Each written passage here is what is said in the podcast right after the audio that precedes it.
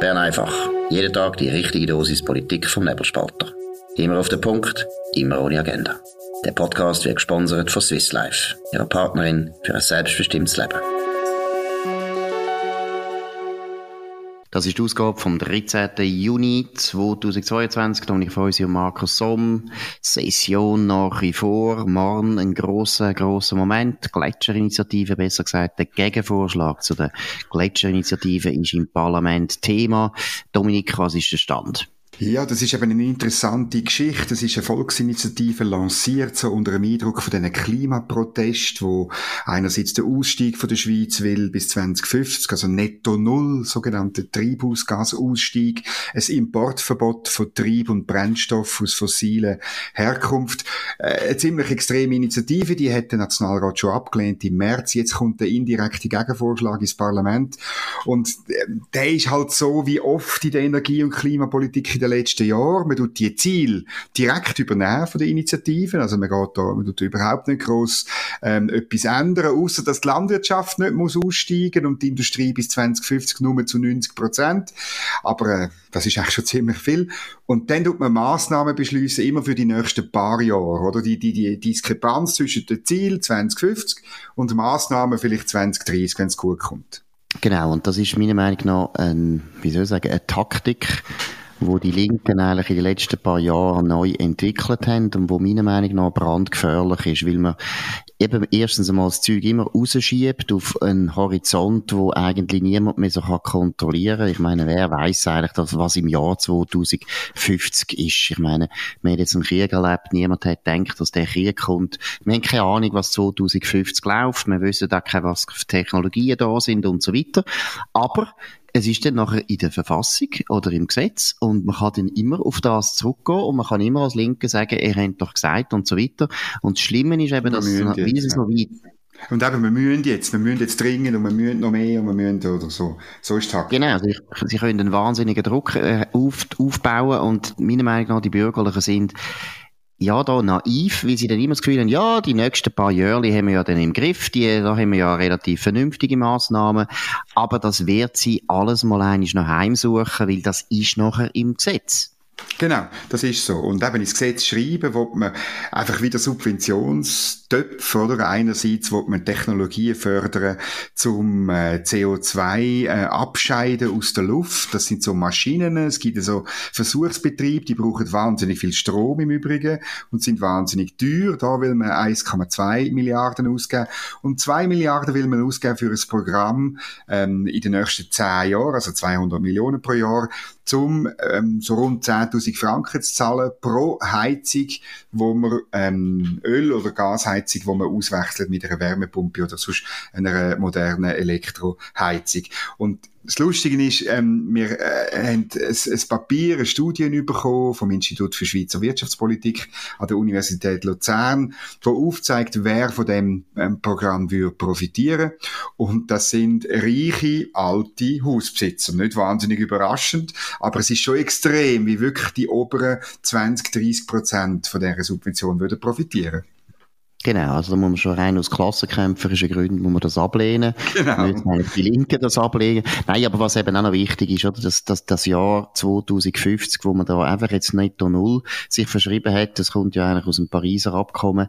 Auch das ist ein Unsinn, wo man unbedingt muss bekämpfen. Das ist etwas Gefährliches. Erstens ist es völlig unrealistisch, dass das funktioniert netto null. Es ist absolut unmöglich, dass man bis zu dem Zeitpunkt das alles kann reduzieren.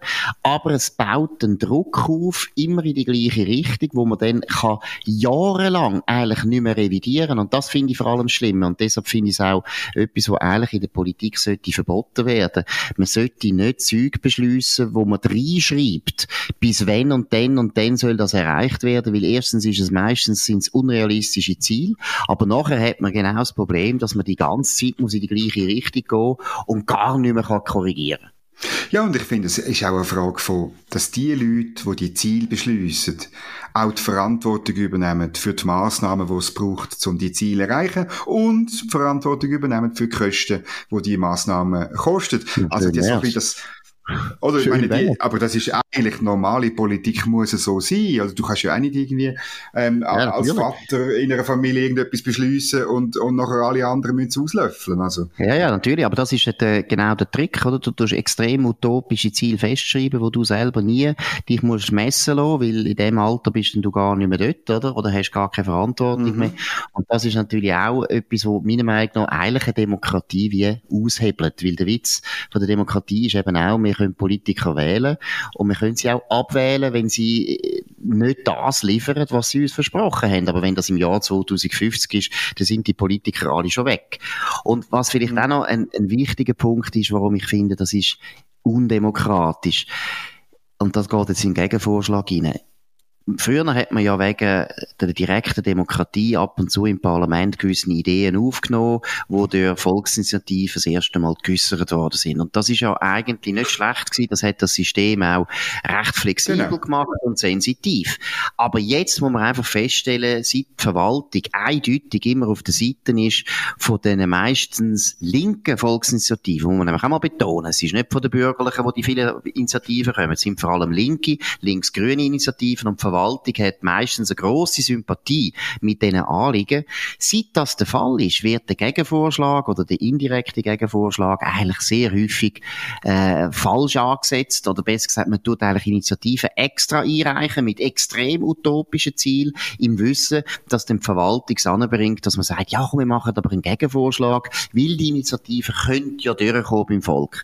Das ist auch etwas, was man eigentlich als Bürgerliche nicht verbieten, sondern man sollte eigentlich nicht mehr Hand bieten Leuten zu dieser Idee. Und deshalb ist auch das mit der Gletscherinitiative so enttäuschend, dass viele Bürgerliche in der FDP, in der Mitte sowieso, wieder auf das einsteigen und eigentlich ganz extreme Anliegen aufnehmen und sagen, ja mal, also ein bisschen muss man die schon aufnehmen und dann ist es meistens eben viel mehr als ein bisschen.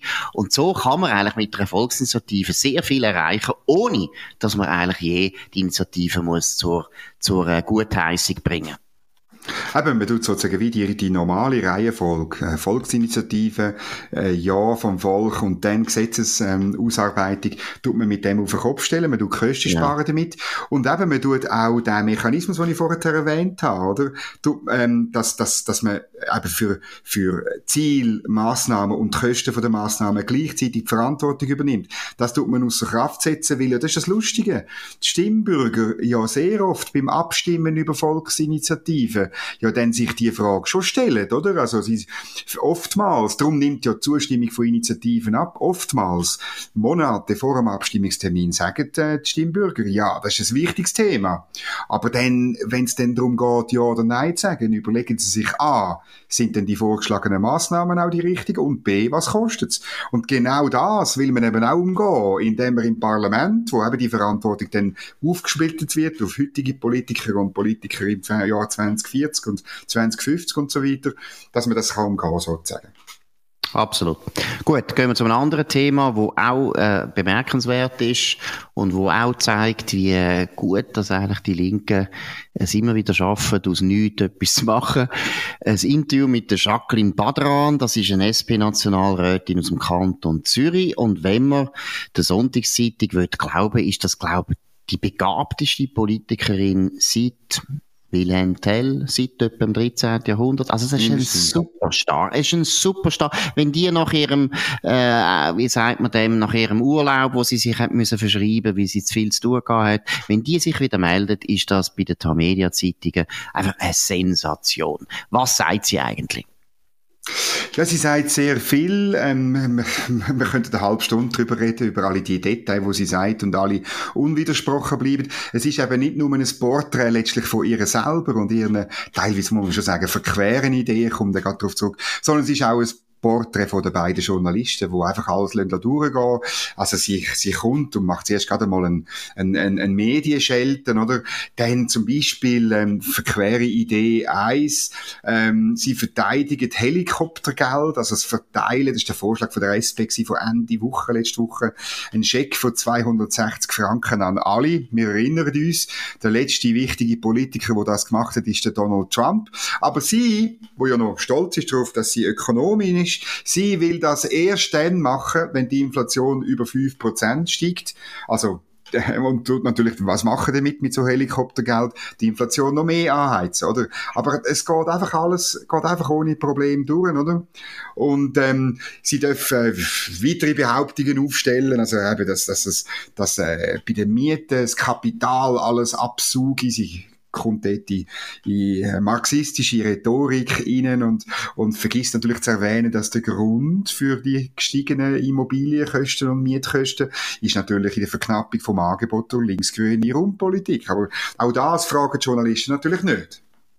Ja, oder eben auch zum Beispiel Personenfreizügigkeit spielt da auch noch eine kleine Rolle. Exakt. Wir haben etwa zwei Millionen Menschen mehr jetzt seit den 90er Jahren, die da leben, die brauchen alle auch Raum, die wollen auch da wohnen. Es ist immer noch interessant, dass man weiss, oder letzte haben wir auch die Grafik gebracht, dass ja pro Kopf eigentlich der Raumbedarf äh, von den Schweizer und den Ausländern, die da wohnen, zurückgegangen ist. Es ist eben gar nicht wahr, oder? Weil es dann immer wieder behauptet wird, ja, wir sind halt so anspruchsvoll geworden, wir wollen mehr Luxus und so weiter. Mhm. Das ist der Grund, warum wir überall müssen bauen und warum alles verdichtet wird.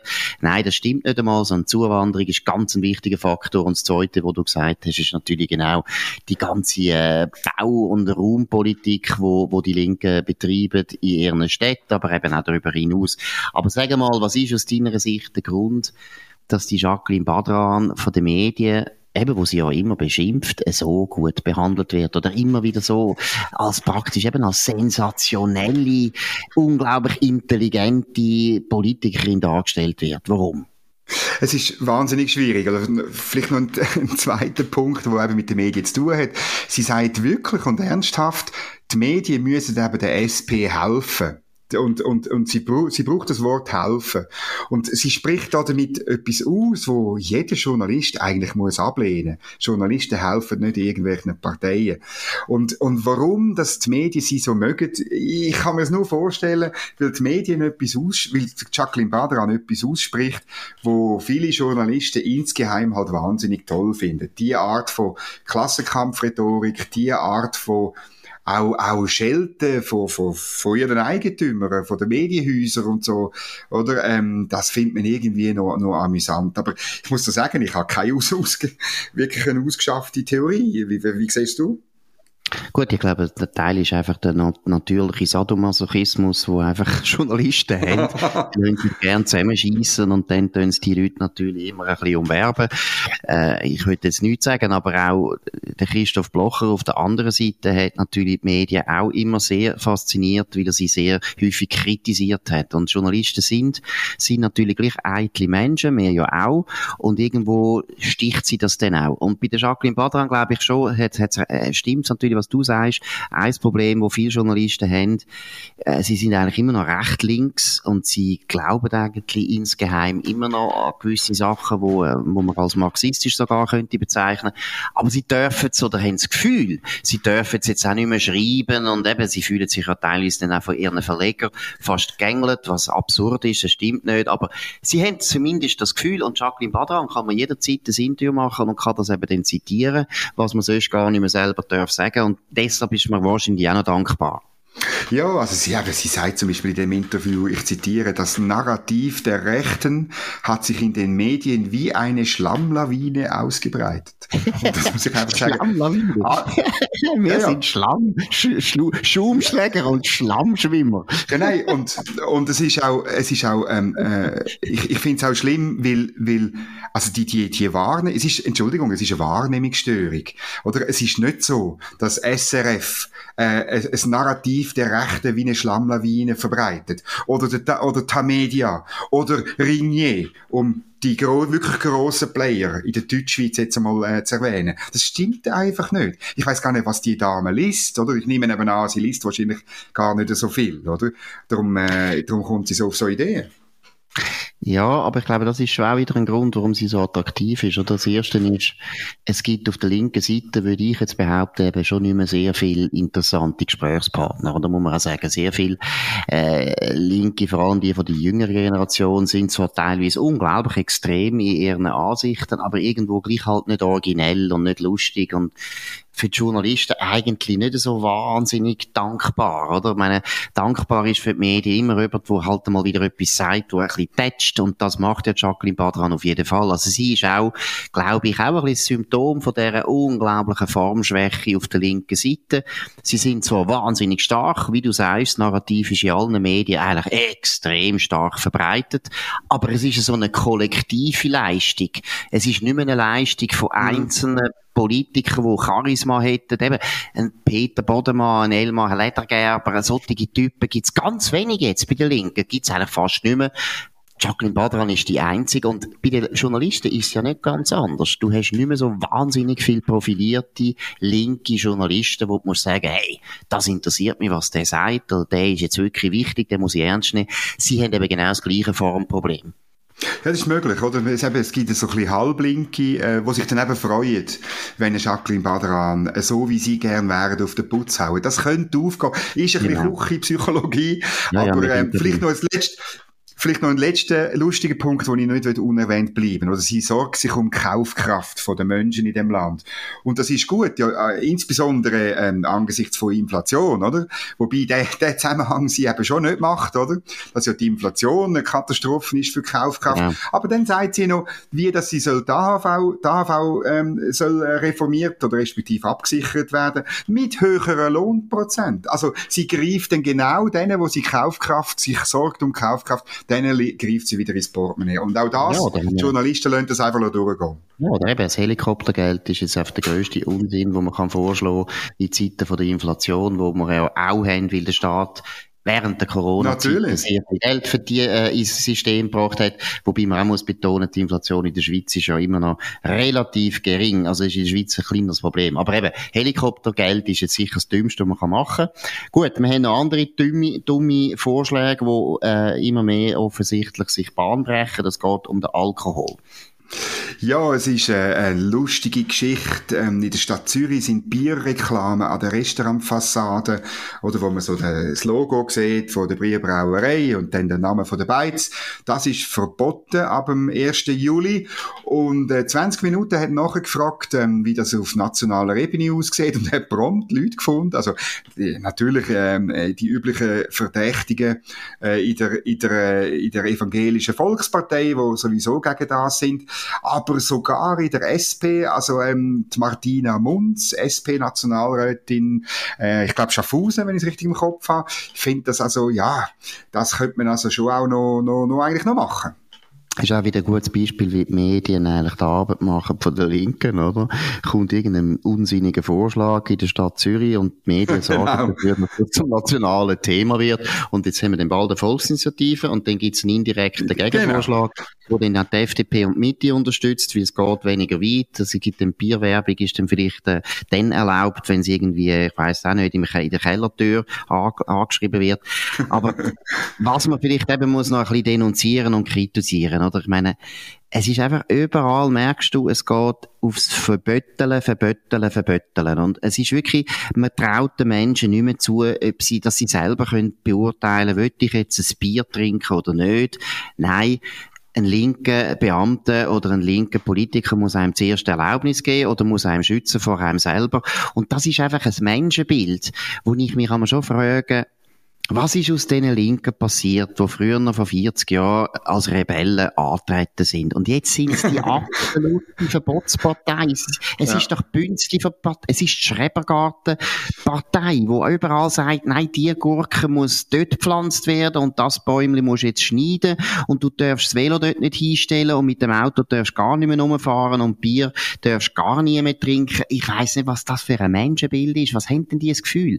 Alle Leute sind unglücklich, dumm, wach, dumm. Also es ist ein Menschenbild, das ich nicht attraktiv finde und ich bin immer wieder überrascht, dass es eigentlich noch Leute gibt, die links wählen. Ich verstehe nicht, dass man das, dass man das über sich bringt, ehrlich gesagt. Ja, vor allem, ich finde es auch ein Menschenbild, wo also letztlich über, über meine, meine Fähigkeiten rausgeht. Also wenn ich würde durch die Stadt Bern laufen und bei jedem Wirtshausschild mit einer Biermarke würde eine Stange trinken, ich käme ehrlich gesagt nicht weit. Ich mach, nein, das macht niemand. Es geht niemand, läuft durch die Stadt und sieht so ein Schild und sagt, oh, jetzt, jetzt muss ich ein Bier trinken. Das ist doch einfach blöd. Allem, Sondern es ist ja einzig, es ist einfach Sponsoring ist einfach dahinter. Also die Biermarke sponsert ja einfach das Wirtschaftsschild. Punkt, fertig.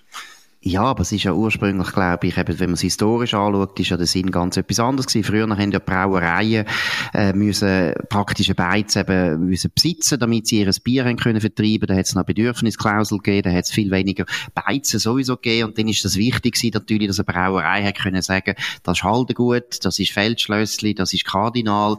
Es ist nicht einmal um die gross um die Werbung gegangen, sondern Nein, es ist eigentlich nur darum gegangen zu sagen, da gibt's übrigens das Bier, weil die Brauerei Haldengut gut steht hinter dem. Es ist nicht gewesen, um die Leute animieren, mehr Bier zu trinken, sondern es ist eigentlich eher eine Information gewesen. Übrigens, da kommen wir jetzt Haldengut über, aber in Winterthur Haldengut kommt, oder? Haldengut, ja, natürlich, Haldengut ist Winterthur. Ja. Winterthur ja. hat man fast kein anderes Bier bekommen. Also es ist eigentlich nur darum gegangen, Territorium abstecken. Es ist um genau. das gegangen. Es hat gar nichts mit Werbung zu tun und die Leute sind nicht wegen dem Alkoholiker geworden. Gut, wir wünschen einen schönen Abend. Das ist Bern einfach gewesen und wünschen allen ein gutes Bier. Jetzt ist ja schön warm. Jetzt gibt's wirklich nichts Besseres als ein Bier trinken wenn ihr das über gehört hat, wo eine Brauerei besitzt, äh, gratulieren zu der Brauerei. Wir sind für Brauereien, wir sind auch fürs Bier und wir sind für Bierwerbung am Restaurant. Das war Dominik Feusi und Markus Somm auf nebelspalter.ch. Ihr könnt uns abonnieren auf nebelspalter.ch, ihr könnt uns auf Spotify oder Apple Podcasts auch abonnieren, tönt uns bewerten, tönt uns vor allem weiterempfehlen und wir hören uns wieder morgen zur gleichen Zeit auf dem gleichen Kanal. Wir wünschen einen schönen Abend. Das war Bern einfach, immer auf den Punkt, immer ohne Agenda. Gesponsert von Swiss Life, ihrer Partnerin für ein selbstbestimmtes Leben.